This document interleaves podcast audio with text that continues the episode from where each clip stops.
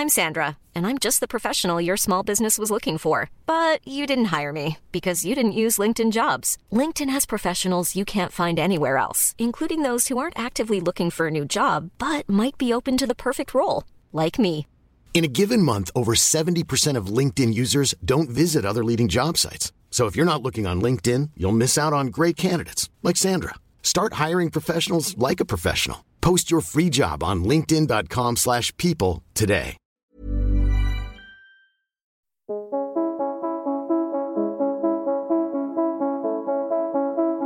Quand je serai grande, je serai astronaute. Moi, quand je serai grande, je serai actrice.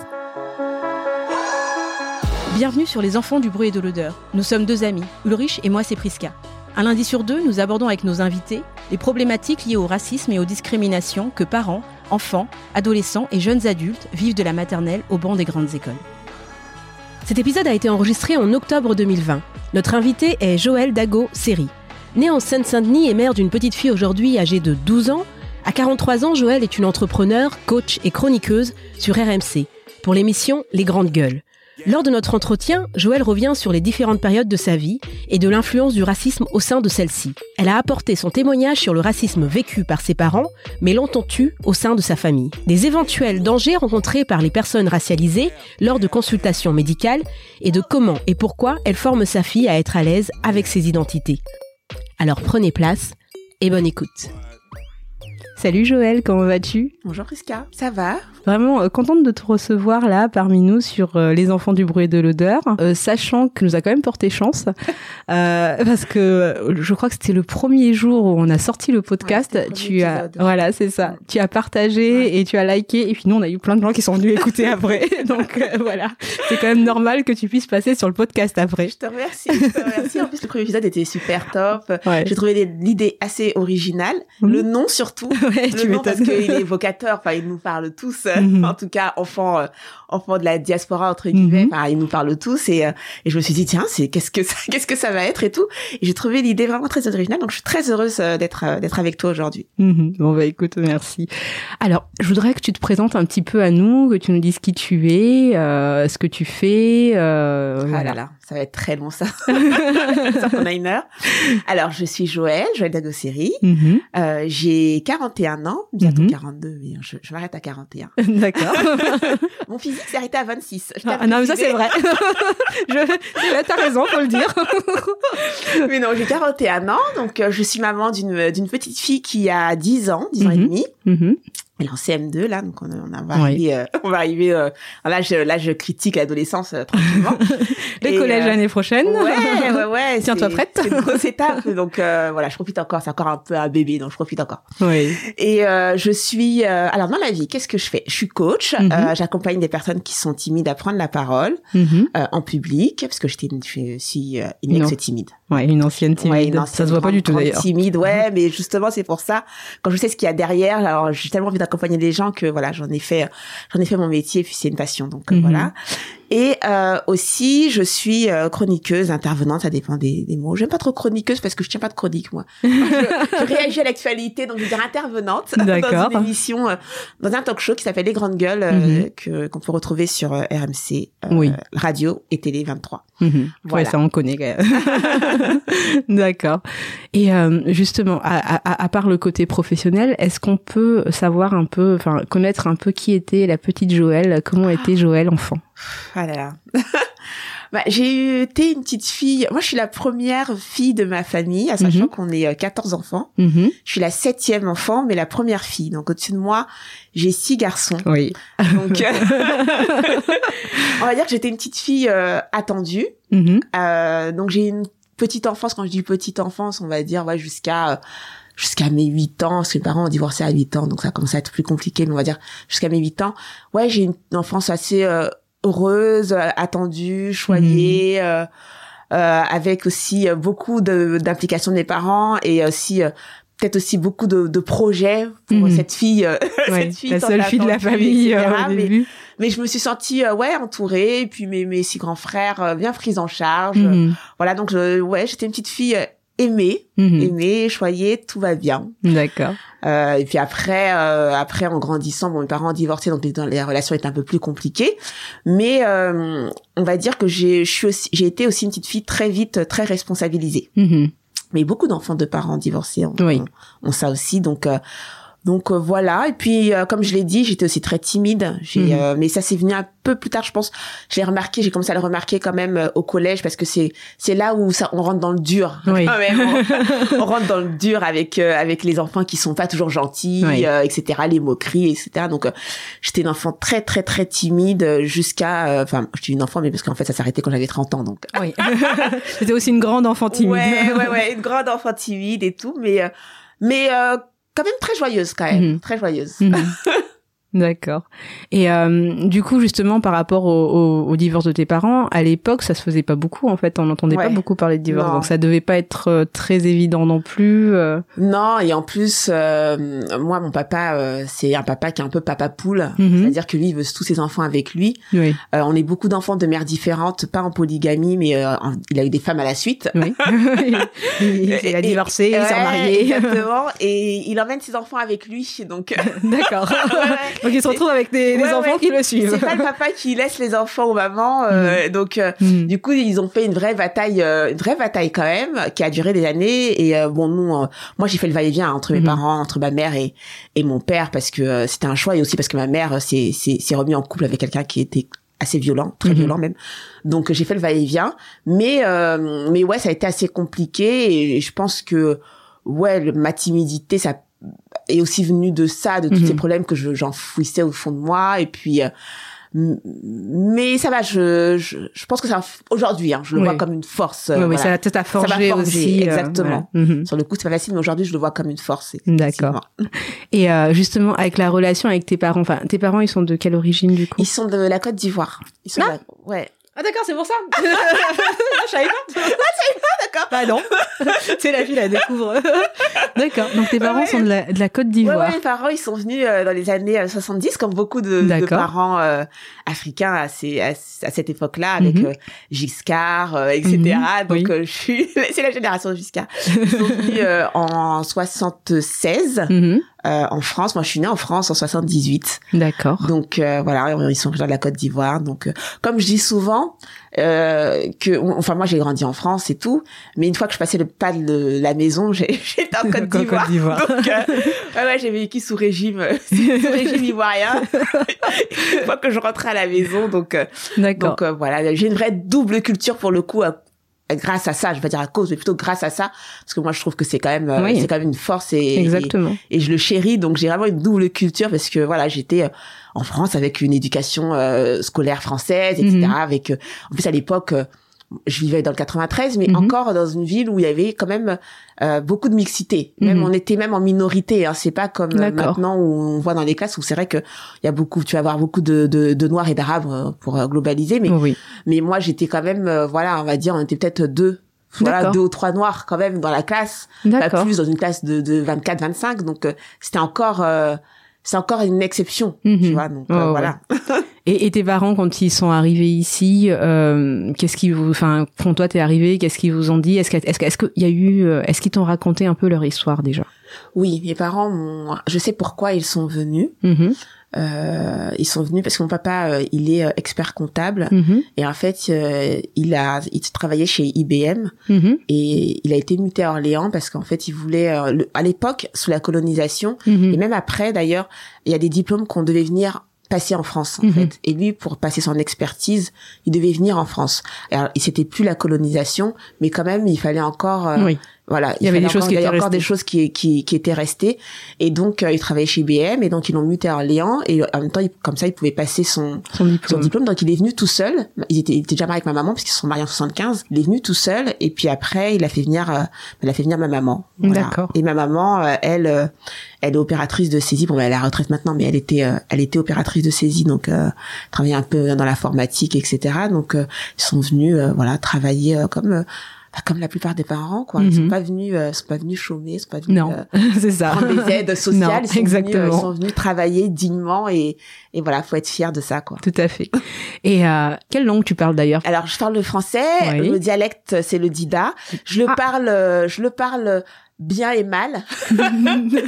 Un peu comme nous. je, je vais dire mal parce que jamais aussi bien que que quelqu'un qui l'a parlé couramment ou, ou, Mm. ou même qui est né euh, qui est né euh, là-bas mais mais ou alors parce que moi en fait le, le paradoxe c'est que et, et c'est là où il faut comprendre quand même toute la complexité du truc c'est que mon père ne voulait absolument pas que on parle notre dialecte parce qu'il considérait qu'on parlerait pas bien français Oui. et ça, c'est un truc qui, qui était beaucoup dans la mouvance, entre guillemets, Oui. des, des parents euh, qui sont venus à cette époque-là. Pas tous, euh, parce que moi, j'avais des, des copines aussi qui étaient d'origine ivoirienne, Mhm. euh, Djoula, et qui, elles, parlaient correctement leur dialecte parce que les parents parlaient le dialecte et tout, Oui. etc. Moi, mon père considérait que non. Par contre, ma mère, oui. Oui. Donc, ma mère nous parlait en dida Oui. constamment.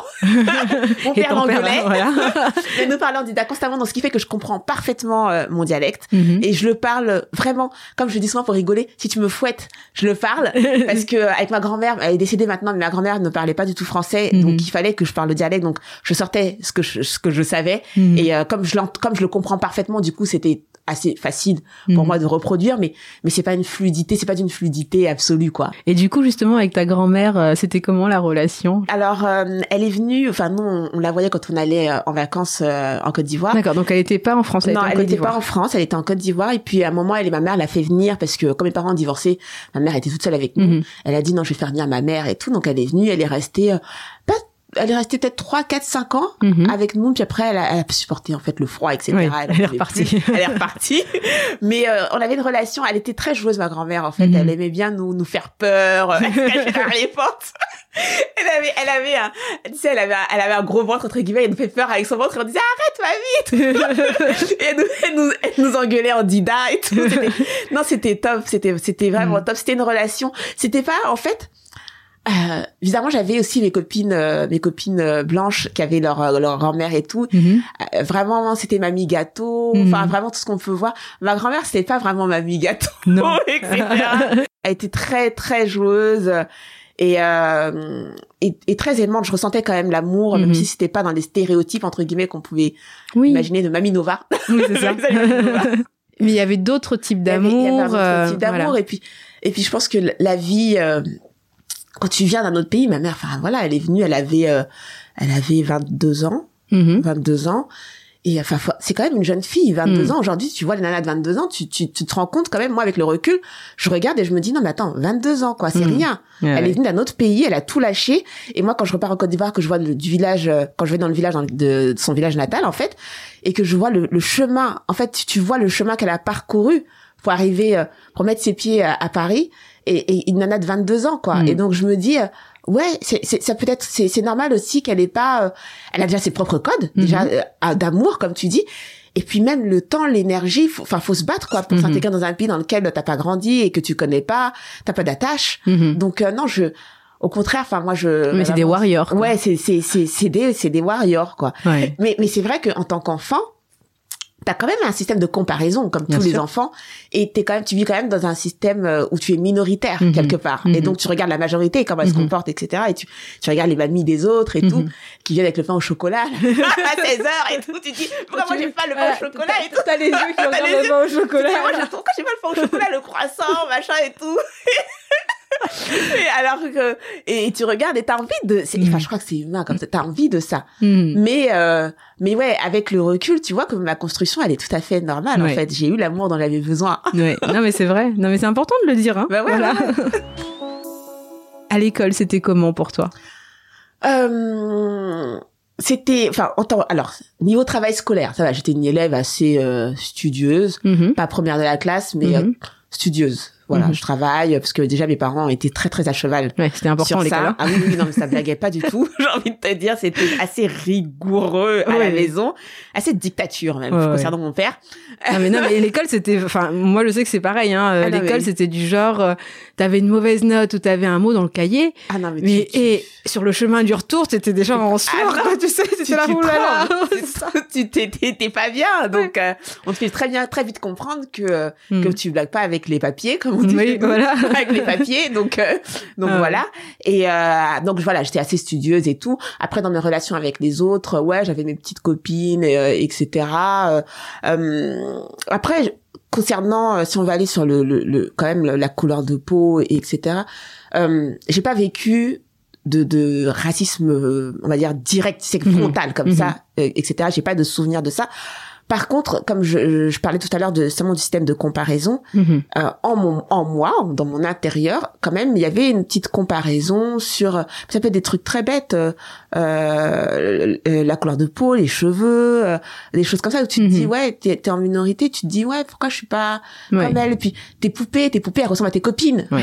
tu vois ce que je veux Non, mais dire? bien sûr. donc euh, quand tes poupées quand même ce que tu ce avec quoi tu joues avec quoi tu t'amuses ressemble aux autres Mhm. quelque part tu intègres que euh, en fait c'est comme ça qu'il faut être Mhm. tu vois c'est c'est comme ça qu'il faut être et donc euh, euh, alors j'ai pas eu de détestation de moi-même pas ce- non pas non plus mais Mhm. mais quand même tu regardes euh, ce qui est la norme entre guillemets et euh, tu te dis ouais pourquoi je suis est-ce que est-ce que ma différence fait que euh, on m'invite pas à tel boom ou tel boom alors que ça se trouve ça c'est pas du tout ça on m'a jamais Mhm. dit euh, t'es pas invité là parce que si Mhm. Mais Euh, t'étais pas invité quand même. voilà, et oui, voilà, ça peut. je- je- des fois, je suis pas invitée.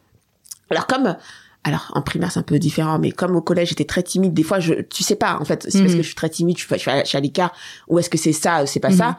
Donc euh, c'est pour ça que je, je peux pas mettre de nom parce que j'ai Mhm. pas eu de, de mots, mais euh, n'empêche que ça quand même, ça te, ça te, faut pas c'est quelque mentir part dans, dans ta quelque tête. en part, fait. tu te, tu te poses quand même la question, tu Mhm. vois. Tu te dis, euh, ouais, est-ce que, est-ce que c'est parce que euh, je suis noire ou est-ce que je rentre pas dans le moule ou est-ce que, Mhm. enfin, il y a, quelque, il y a quand même cette question qui se pose, mais alors pas de réponse. C'est important, je trouve, ce que tu racontes par rapport à la représentation, Mm.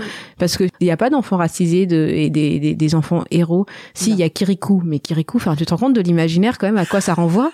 Non, mais voilà, c'est que que... ma fille, je reviens justement au truc de, de l'imaginaire où euh, elle, une fois elle m'a vue euh, toute nue, pardon, et Oh oui. elle me dit, waouh, waouh, t'as laissé ça comme euh, comme euh, euh, Carava. comme- oui, Carava. Je dis merci, je sais pas comment je dois le prendre.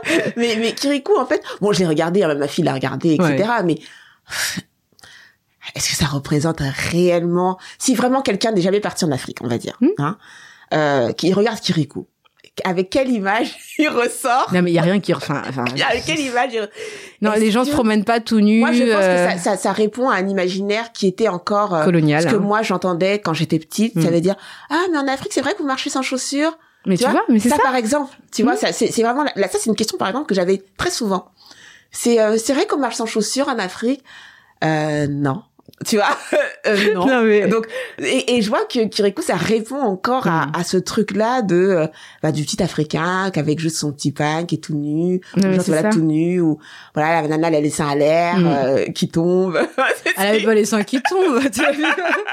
non, elle avait pas. bah oui, Non. après, par contre, je vois. Non. Ouais, Non, mais tu vois, justement, je voulais rebondir sur ça tout à l'heure en disant, mais attends, euh, t'as de la chance que ta fille a dit que t'avais les seins parce que habituellement, quand on voit une femme noire, c'est elle allait avec euh, un enfant, une mouche sur la tête Oui. et les Ah oui, seins qui, qui tombent, ça aurait pu être ça, tu sais.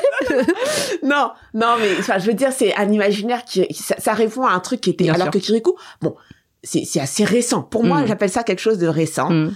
Et euh, alors que ça, ça parle à un imaginaire des années 70, 80, 60, enfin, avec euh, oui, on vous alors vous marchez sans chaussures. Non, mais c'est ça, voilà. exactement. Euh, non. Et puis en plus, enfin, je sais pas, quand t'es enfant, euh, bon, moi je, je dis rien, je suis née à Madagascar, mais euh, mes filles par exemple ou ta fille, euh, nos enfants sont nés ici en France. Ouais. Donc en fait, déjà Kirikou, ça leur parle absolument Ah, ça- pas. C'est, c'est, donc à quel moment ils se retrouvent, à quel moment toi tu te retrouves en Non, tant mais- qu'enfant ici en disant, bah, elle est mon quotidien, je peux être le super héros, je peux faire si, je- on peut aussi parler de, je sais pas moi, euh, Joël à au lieu Ouais. de Choupi, Joël en train de voilà, Ouais, Joël, de se dire bah avoir une vie normale une vie normale. pas être renvoyé justement à la jungle, au, à marcher pieds nus, euh, à tu vois, aux façon- cases.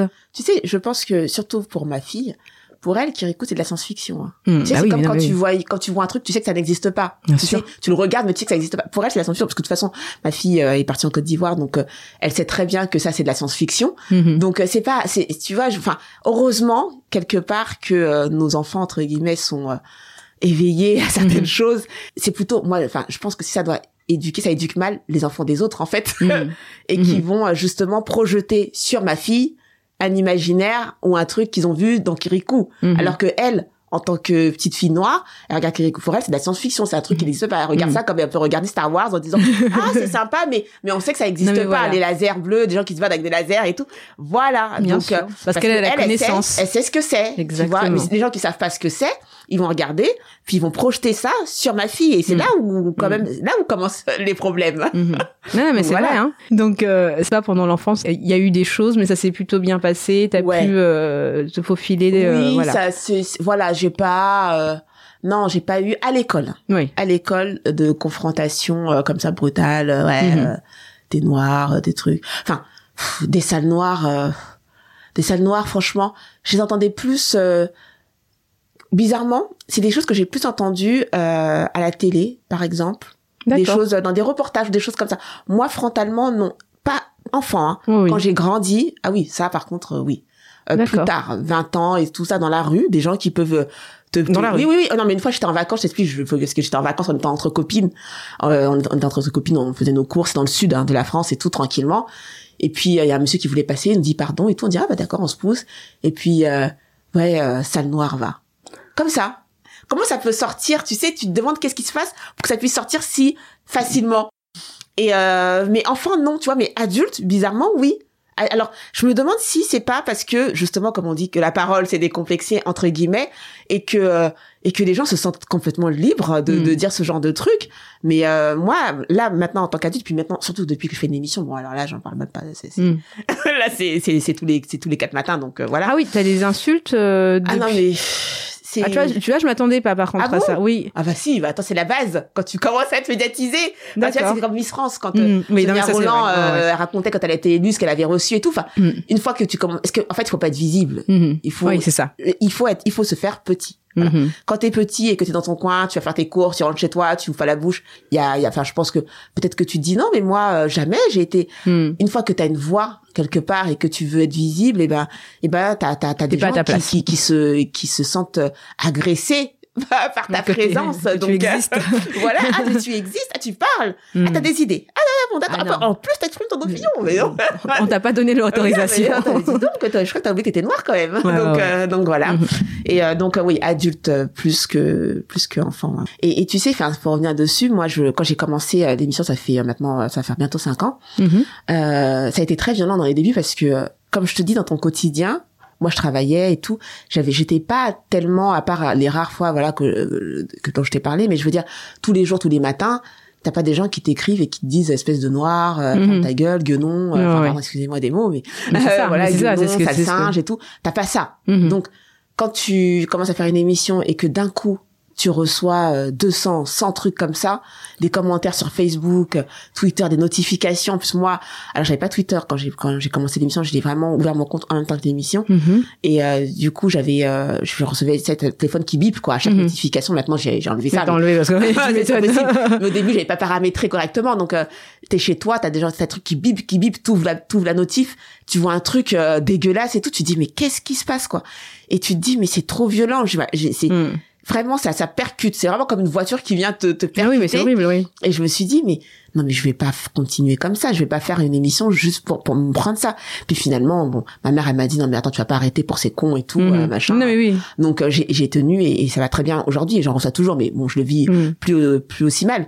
Mais euh, ouais, c'est ça ça fouette quand même hein. Ouais, ouais. Ça fouette. Par exemple, très, très des choses très bêtes. Moi, je commente l'actualité française dans la Mm. plupart du temps, à 90%. Et euh, t'as des personnes qui vont remettre en cause mon point de vue et qui vont me demander bah allez voir chez vous comment ça se passe avant de Oh là critiquer, là là là. tu vois. Ouais, mais quand même, je veux dire, c'est quand même ici chez moi, donc je Ouais. critique l'actualité dans le pays dans lequel je vis. En Mm. plus, je, bon, euh, je fais quand même une émission pour ça. Je Mm. suis un peu là pour ça quand même. Enfin, à un moment, faut quand même intégrer ça. Et euh, en gros, euh, t'as pas le droit de, de te plaindre parce que tu vas voir chez toi entre Ouais. guillemets ouais. euh, ce qui se passe, tu vois. Ouais, si t'es pas contente, Donc, tu rentres chez voilà, toi. si t'es pas contente, tu vas voir chez toi. voilà, parce que, voilà. exactement. C'est chez toi, euh, c'est pas ici, quoi, voilà. c'est ça. Donc, alors, euh, ça veut dire que si j'avais été blanche, je Mm. pourrais critiquer euh, le pays dans lequel je vis comme tous les Français le font. Mhm. Mais moi, non, moi, euh, ma critique attend doucement quand tu critiques, parce que quand même, chez toi, disons que c'est pas, c'est pas Ouais, joli, ouais. joli, hein. Ouais, non, mais c'est ça. Non, puis en fait, t'es pas française totalement. Ouais, c'est ça. Donc, c'est que euh, t'es pas totalement t'as français, voilà. t'as pas le droit de, t'as pas le pas droit une de parler, citoyenne. quoi. Voilà. Et puis t'es quand même, non, il y a aussi cette idée de, t'as quand même de la chance, en fait. ouais. T'as quand Tu même- devrais remercier plutôt. Voilà, t'as quand même de la chance. Tu faudrait être plus être- plutôt être dans le remerciement plutôt que dans la critique, Hmm. euh, parce que euh, chez toi, euh, t'aurais pas été comme ça. Il y a, il y a- c'est cette idée-là de chance en fait qui Mm. revient tout le temps aussi. J'ai découvert aussi dernièrement que tu avais été hospitalisée petite. Oui. Ouais, c'est pour ça que j'ai dit à l'école non, mais euh, comme il n'y a pas que l'école, il y a- Mm. on n'évolue pas qu'à l'école. on a- Voilà, des activités extrascolaires, il y a la maladie, a Mhm. t'es confronté à tout dans la vie. Enfin voilà. Mhm. Euh, ouais, cet épisode-là, euh, il est assez douloureux parce qu'il a encore des conséquences aujourd'hui Mm. physiquement. Mhm. euh, sur moi. C'est un épisode qui a fait que bah, j'ai j'ai eu du mal à voir ma fille quand même. Donc, voilà, à tomber enceinte et aujourd'hui c'est euh, quasiment euh, allez, je vais pas la dire mais c'est quasiment les, les chances sont quand même assez faibles pour que je puisse avoir un autre enfant. Mhm. Donc euh, ouais, j'avais 11 ans, j'avais 11 ans, j'étais euh, en sixième à l'époque. Et euh, bah, j'ai mal au ventre, j'ai eu une appendicite. Mhm. En fait, bah, c'est un truc assez classique. Hein. Oui. Et c'est une opération qui est assez bénigne dans le sens où, en tout cas à l'époque, tu, tu rentres euh, quatre jours après, t'es sorti quoi. Oui. C'est vraiment un truc euh, voilà très très simple à opérer. Et donc j'ai eu cette appendicite et euh, euh, le généraliste de la famille qui était venu euh, voir à la maison a dit à ma mère bah, allez voir euh, telle clinique une Mhm. qui était pas très loin de chez moi dans Paris dans le 17e. Euh, voilà j'ai mon ami chirurgien il va l'opérer ça va vous inquiétez pas c'est une appendicite ça va partir très vite et tout voilà bon. Donc ma mère lui fait confiance en plus c'était un médecin voilà qu'on voyait tout le temps et tout Mhm. donc euh, on est parti euh, dans une clinique privée et euh, le chirurgien nous a reçus il a dit oui moi je vais l'opérer donc il m'a il m'a accepté dans l'établissement etc et puis il m'a opéré et puis, euh, bah, au lieu de quatre jours après se ressortir sur mes deux jambes comme tout le monde, moi j'étais en pleine fièvre, euh, euh, j'avais de la fièvre, je, de la fièvre de baissait pas, j'avais mal au ventre, euh, j'étais euh, vraiment dans un sale état quoi. Mm. Et ma mère qui était qui est quand même un peu au courant lui dit mais c'est pas normal parce que normalement une appendicite au bout de quatre jours les enfants sont sortis, pourquoi est-ce que ma fille elle est comme ça? Mhm. alors là, il commence à dire elle doit avoir une grippe intestinale, comme ça. Alors, il commence à faire soi-disant des radios, euh, machin.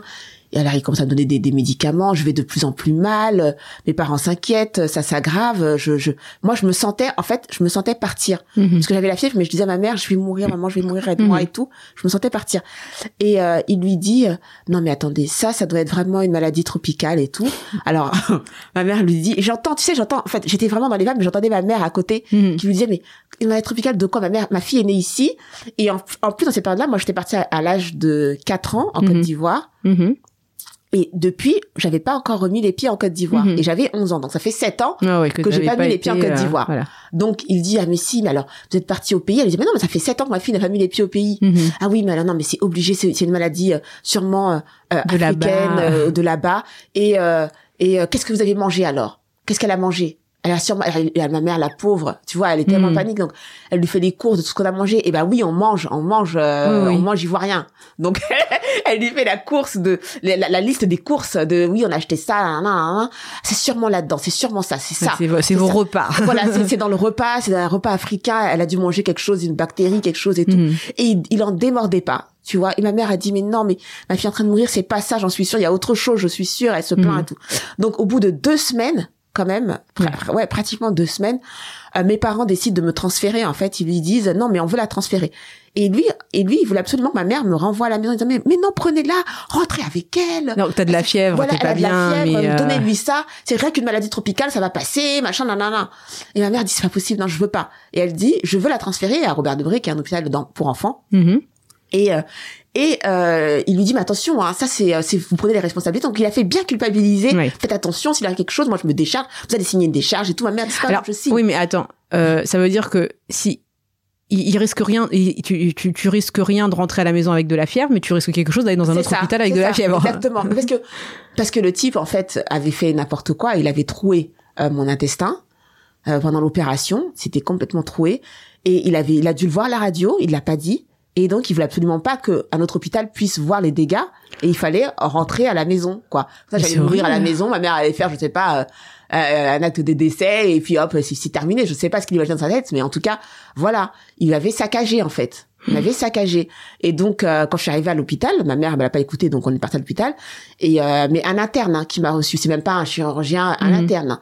Il a regardé, il a dit, on l'opère tout de suite. Elle a en déshydratation, encore quelques quelques heures et votre fille mourrait, tu vois. Donc, euh, si un interne a pu voir ça, alors que Monsieur le chirurgien euh, Mhm. euh, Mhm. hyper spécialiste a pas pu voir ça, mon œil, tu vois. Mhm.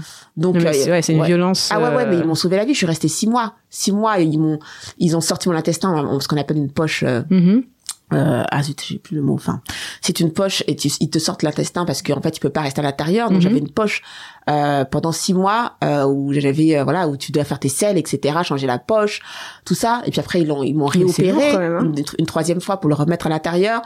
Euh, et après ça, c'était compliqué parce que moi, je faisais des kystes à répétition. Je me suis fait opérer euh, en tout cinq fois. Euh, je fais des kystes et, et du coup j'ai fait de l'endométriose Mhm. enfin j'avais des complications pour avoir un enfant et tu vois mes parents euh, ma mère voulait porter plainte parce que ma mère c'est toujours, toujours le truc mon père plutôt euh, c'est pas grave Ouais. machin et ma mère toujours la la la la nana et tout elle dit, on va porter plainte mon père qui lui dit non non, il s'est déjà divorcé à l'époque qui lui dit non elle a été sauvée laisse tomber nana et puis ma mère a écouté mon père Mhm. donc euh, elle a pas porté plainte donc euh, et je regrette euh, amèrement qu'elle n'ait pas fait mais elle a Mhm. pas porté plainte etc mais voilà j'ai encore des séquelles et et quand euh, des fois on dit euh, le racisme tue c'est Mhm. pas forcément quelqu'un qui vient qui dit euh, sale noir qui me met une balle dans la tête Non, non, bien sûr. c'est tous les, les, les, les préjugés qui accompagnent euh, le racisme, euh, des, des gens qui considèrent que ta vie vaut moins que celle d'un autre et, et qui t'opèrent n'importe comment et Mhm. qui, euh, qui vont cacher leurs méfaits Mhm. et qui vont compter sur le fait de que tes parents, entre guillemets, qui pensent que tes parents sont pas assez éduqués pour comprendre les choses et qui vont lui raconter n'importe quoi en disant bah allez reprenez ma fille. Ma- Si ma mère avait écouté en disant d'accord je vais la, je vais rentrer elle va prendre du doliprane, mais j'étais morte, Oui. tu vois. Oui. C'est c'est c'est vraiment les répercussions. euh, et euh, bah, alors moi, comme d'habitude, hein, j'ai entendu des choses quand euh, parce qu'il y a une affaire qui est sortie avec une, une nana sur Twitter qui avait donné une liste de, Oui, de médecins. Exactement. Venu de là où j'ai pu témoigner sur mon Mhm. histoire, c'est que elle avait donné une liste de médecins euh, euh, racisés comme Mhm. on dit et qui pourraient aider les gens euh, voilà à, contourner à ne pas faire Oui. face à des médecins qui qui vont quel- Minimiser, avoir des minimiser, préjugés. avoir des préjugés, etc. Et alors, j'ai lu des trucs, ouais, c'est raciste de faire ça, machin, nanana. Mais des gens qui comprennent pas, en fait, Mhm. euh, ce que tu as vécu. Tout à fait. Et, et, et Qui tous sont les pas- témoignages que j'ai lus sous ce, sous cette liste, par exemple, ressemblaient tellement aux miens Mhm. que je me suis dit, mais les gens, en fait, ils sont là pour mettre des gens dans des cases. Oui, vous victimisez, euh, c'est pas bien. Mais attends. Mais des personnes qui n'ont jamais vécu ça. Hein. Mais il faut comprendre ce qui se cache derrière la volonté d'une personne de transmettre une telle liste, ce Mhm. qui se cache derrière. Et ce qui se cache derrière, ce sont des vécus, des ce sont des souffrances. séquelles, hein. ce sont des traumatismes. Et on a le droit de protéger nos corps. tu vois, sûr. moi, moi, j'ai le droit de, de protéger mon corps. Et aujourd'hui, moi, je, je, je le dis, je cherche pas forcément à mettre racisée pour ma fille, Mhm. mais je suis aussi très à l'écoute et en alerte de regarder effectivement si la douleur de ma fille n'est pas minimisée ou elle est bien prise en compte ou bien, tu vois, jusqu'ici, j'ai pas eu de soucis. Mais euh, il faut comprendre qu'on a le droit de protéger nos corps et on a le droit de vouloir être face à quelqu'un qui va comprendre et pas minimiser nos douleurs. C'est un, c'est, c'est, c'est quand même une vie. Enfin, Mhm. c'est la vie humaine, Oui. hein. C'est pas, c'est, Et pas puis, rien. Et puis il y a aussi euh, bah, la méconnaissance euh, des spécificités. Par exemple, si tu as, je sais pas, un bouton sur une peau noire et une bout- un bouton sur une peau blanche, il y a quand même des, des, des images qui sont différentes et que quand on étudie tout sur les peaux blanches euh, et qu'il y a des dermatologues aujourd'hui qui se rendent compte euh, qu'ils Bien sont sûr. dans l'incapacité totale de traiter certaines maladies parce qu'elles n'évoluent pas de la même façon ça. avec le taux de mélanine que tu as Ouais, dans la peau, ouais, euh, ouais. il faut quand même se rendre à l'évidence. Donc on fait quoi? On continue On à aller voir des dermatologues qui en fait Ne pourront absolument rien pour nous. Ou est-ce qu'on se dit bon, on va voir des personnes qui sont spécialisées Bien ou des sûr. personnes qui savent très bien de quoi Ouais. elles parlent? S'il y a quelqu'un qui est spécialisé et qui est qui est qui qui sait ce que c'est la peau noire, etc.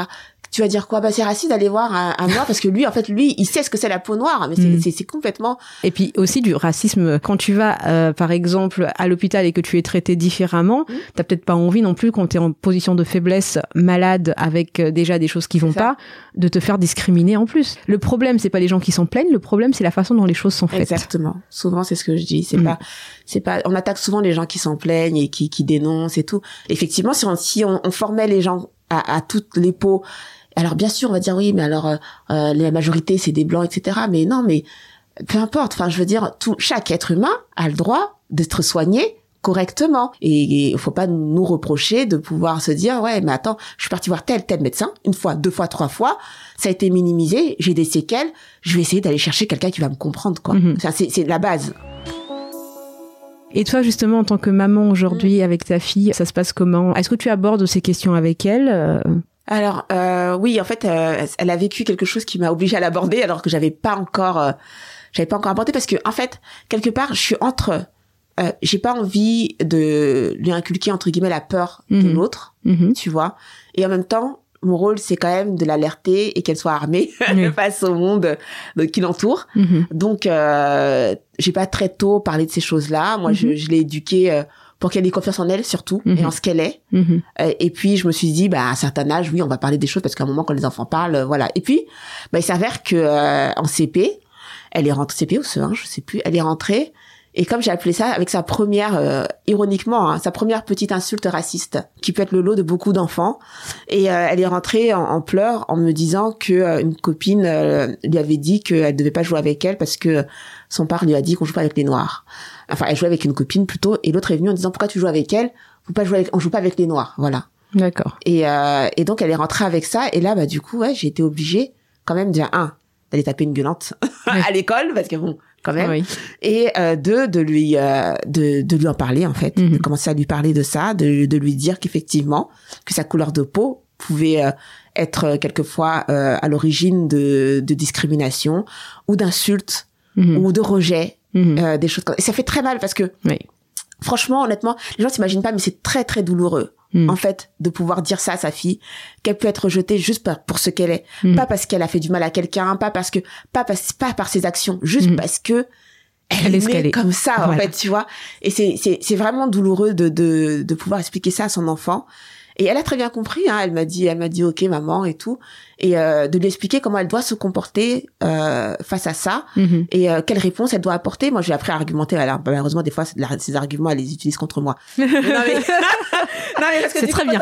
Quand t'apprends ton enfant à répondre, tu Ouais. vois, à avoir une argumentation et à se sentir libre de répondre sur, elle répond très bien. Et puis, en plus, elle a fait une culture, enfin, chez nous, ça vient aussi du, parce qu'on on vit dans le 93, donc, Mhm. le 93, on a un peu la culture de la vanne. En tant qu'Ivoirien, on a aussi ce truc-là de, on aime bien vanner, on aime bien Mhm. chambrer et tout. Donc, euh, et dans la famille, elle est souvent plongée dans ça, où on Mhm. se vanne souvent, on se charrie souvent et Mhm. tout. Donc, euh, elle, a- elle a attrapé le virus, entre Ouais. guillemets. Donc, euh, elle a beaucoup de réparties. Elle a beaucoup de réparties. Donc, souvent, ça passe beaucoup par de la vanne chez elle. Je sais Mhm. qu'elle va dire, oui, et toi, là, avec ta tête, tu crois Mhm. que t'es mieux et tout. T'as pas à me dire, je suis bien comme je suis. Enfin, Mhm. elle est, elle est, euh, elle est très affirmée comme petite fille et, et heureusement.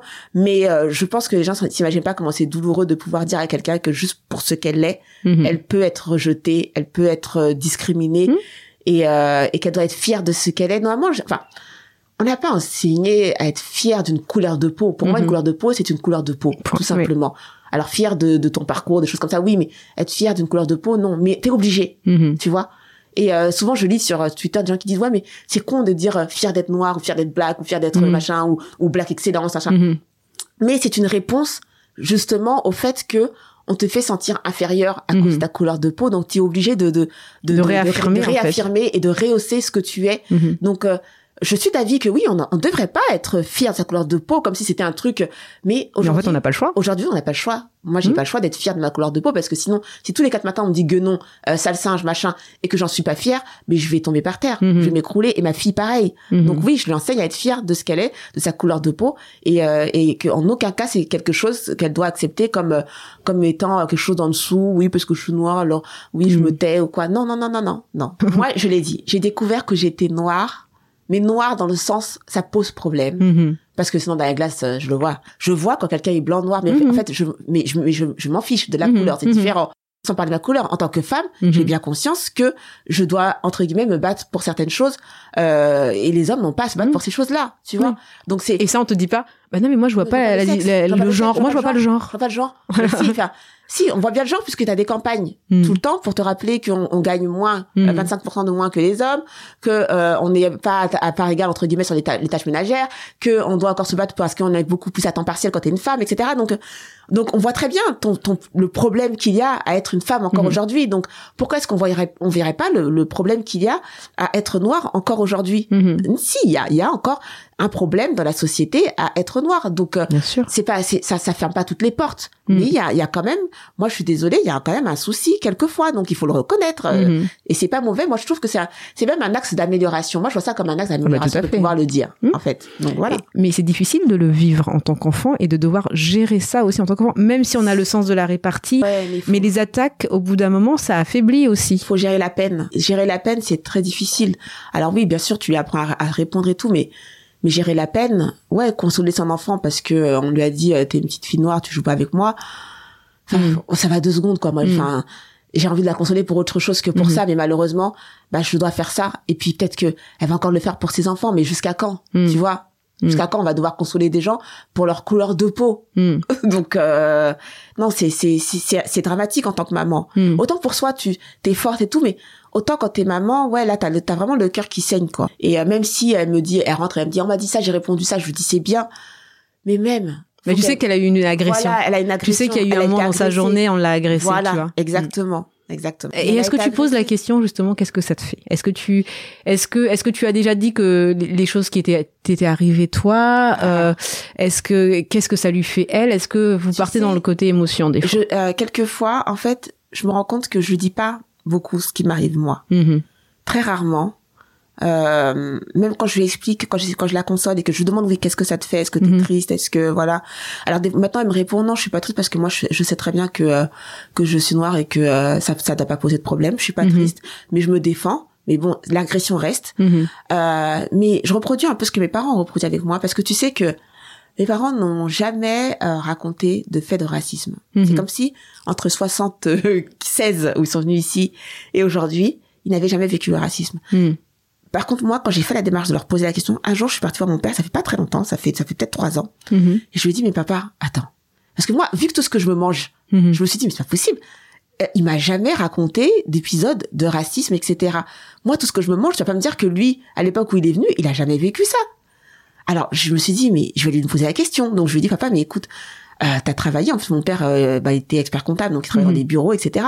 Je lui ai dit, t'as jamais vécu de, de racisme? Et là, il m'a sorti tous ces... Il m'a dit, mais si. J'ai dit, ah bon, mais tu m'as jamais, tu m'as, tu m'en as jamais parlé. Il me dit, mais parce que, euh, un peu, tu sais, nos parents, ils sont venus, ils sont venus pour travailler, Mhm. et quelque part, ils considéraient que euh, ils étaient pas chez eux, Mhm. Tu vois. Contrairement à moi, où je considère que je suis chez moi, Mhm. et que comme je suis chez moi, je vais bien l'ouvrir. Oui. Donc, euh, Ouais, t'as le droit d'être là, quoi. Exactement. Et le fait de considérer que t'es pas chez toi fait peut-être que tu tu tu tu tais certaines choses, Mhm. tu vois. Et là, il me raconte que euh, quand euh, il euh, prenait ses potes, parce que il faisait aussi de l'intérim, mon papa, Mhm. donc il travaillait des fois à la BNP, la Société Générale, des choses comme ça. Il travaillait avec Manpower, donc il Mhm. envoyait et tout. Et euh, quand il arrivait dans un bureau, souvent il pouvait avoir un bureau partagé avec une ou deux personnes. Et euh, les gens quittaient la pièce en fait. Il demandait à ne pas partager le bureau avec lui. Et je disais, je dis ah bon? Il me dit oui. Il demandait, mais régulièrement, plusieurs fois, dans plusieurs entreprises, il- les gens demandaient à ne pas partager le bureau avec lui. Et je lui disais mais et qu'est-ce que faisait la, la hiérarchie entre guillemets? Il me disait bah ils acceptaient en oui. fait. Il échangeait de bureau. Et j'ai dit mais ça te faisait pas mal Il disait oui ça blesse. Ça blesse, mais je faisais mon travail correctement. Et puis après, quand je faisais mon travail correctement, bah, les mêmes personnes, en fait, qui avaient demandé à sortir de mon bureau, bah, manger ensemble à la cantine, euh, finalement, bon, il était accepté. Mais Mhm. en arrivant, c'était le rejet. Mais après, enfin, oui, je, je trouve ça. Enfin, il était accepté, oui et non. Accepté dans le sens où on parlait avec lui. Oui. Lui, ce qu'il appelle accepter, ça veut dire que au Mm. début, il vit le rejet, c'est-à-dire on parle pas avec toi. Je veux pas être dans le même bureau que toi, je te calcule pas. Et puis après, entre guillemets, bah, on, on, on, on Mm. parle ensemble, on est collègues. Non, on mais c'est violent. Hein, Mais c'est violent, enfin, tu vois.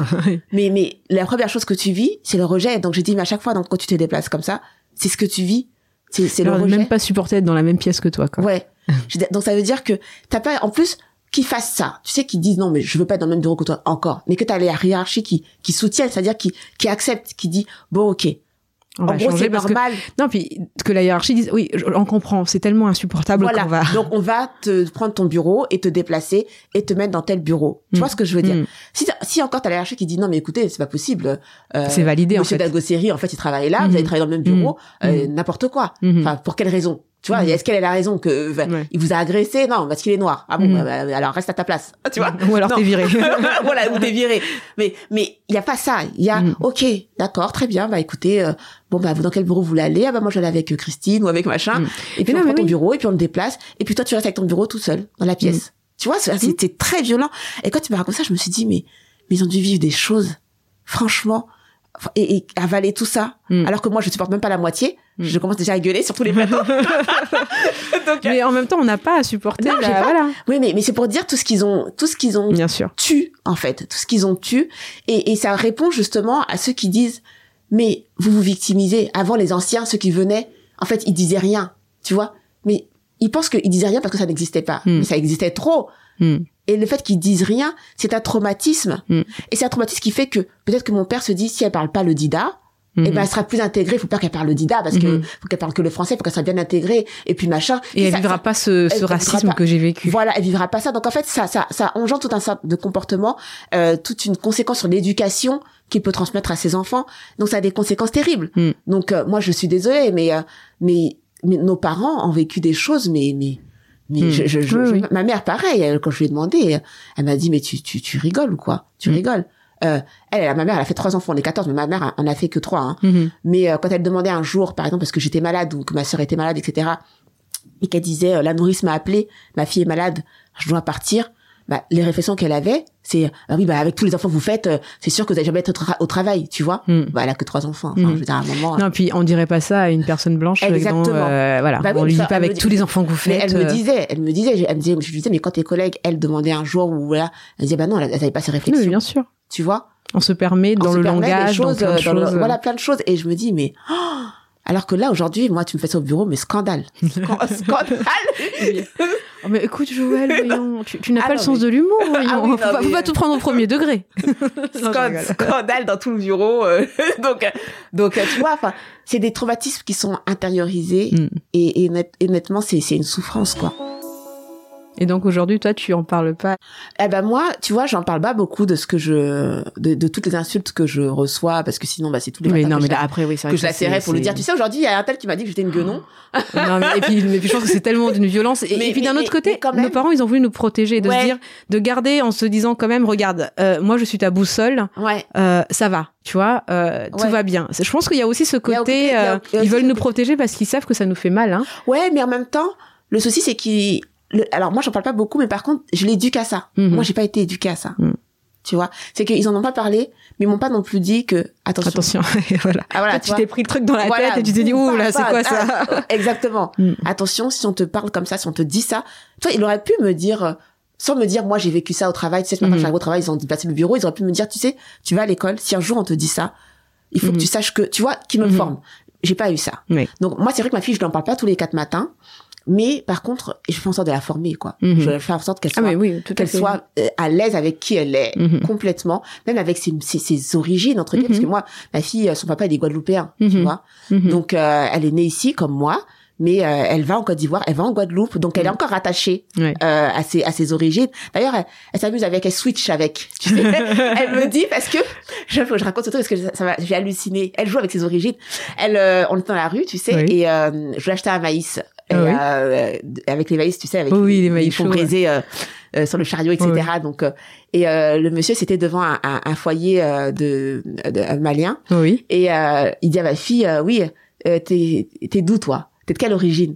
Et tu vois et elle lui dit Côte d'Ivoire et, et je la regarde et je dis tiens elle dit elle dit que Côte d'Ivoire et euh, et on part j'achète le maïs on part et tout. Je dis bah pourquoi tu dis que Côte d'Ivoire? Tu sais je l'interroge comme ça. Elle me dit euh, elle dit parce que ça dépend si je vois que la personne en face de moi elle est africaine moi je dis que je suis Côte d'Ivoire quand elle est antillaise je dis que je suis Je dis que- antillaise je dis non mais je dis que ça c'est quoi ça?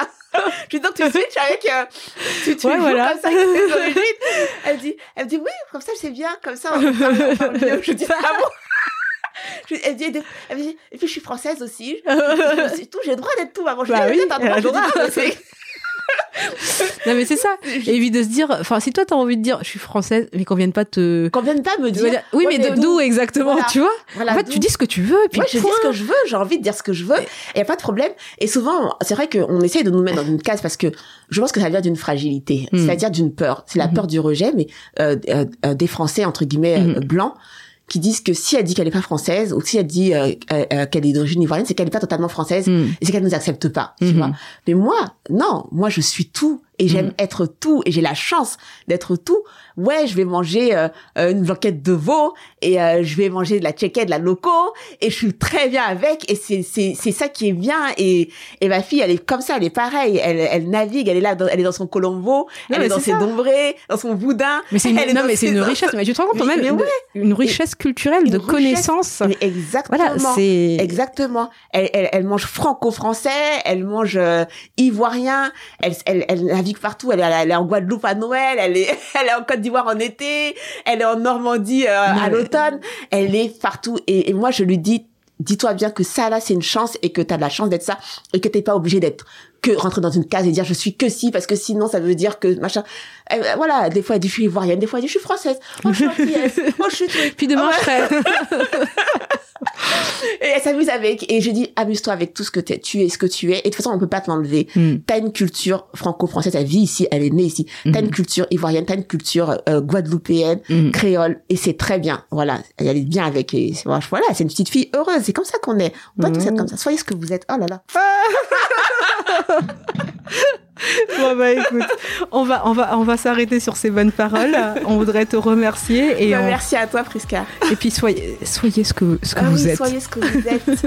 Mangez ce que vous voulez. Voilà. Aimez qui vous voulez. Ça, on s'en fout. Merci. Je t'en prie. Vous venez d'écouter Les enfants du bruit et de l'odeur. Si le podcast vous a plu, alors soutenez-le. Partagez autour de vous. Suivez-nous sur Instagram. Vous pouvez même envoyer vos questions ou vos réflexions. Et surtout, mettez-nous une pluie d'étoiles et de beaux commentaires sur vos applications de podcast.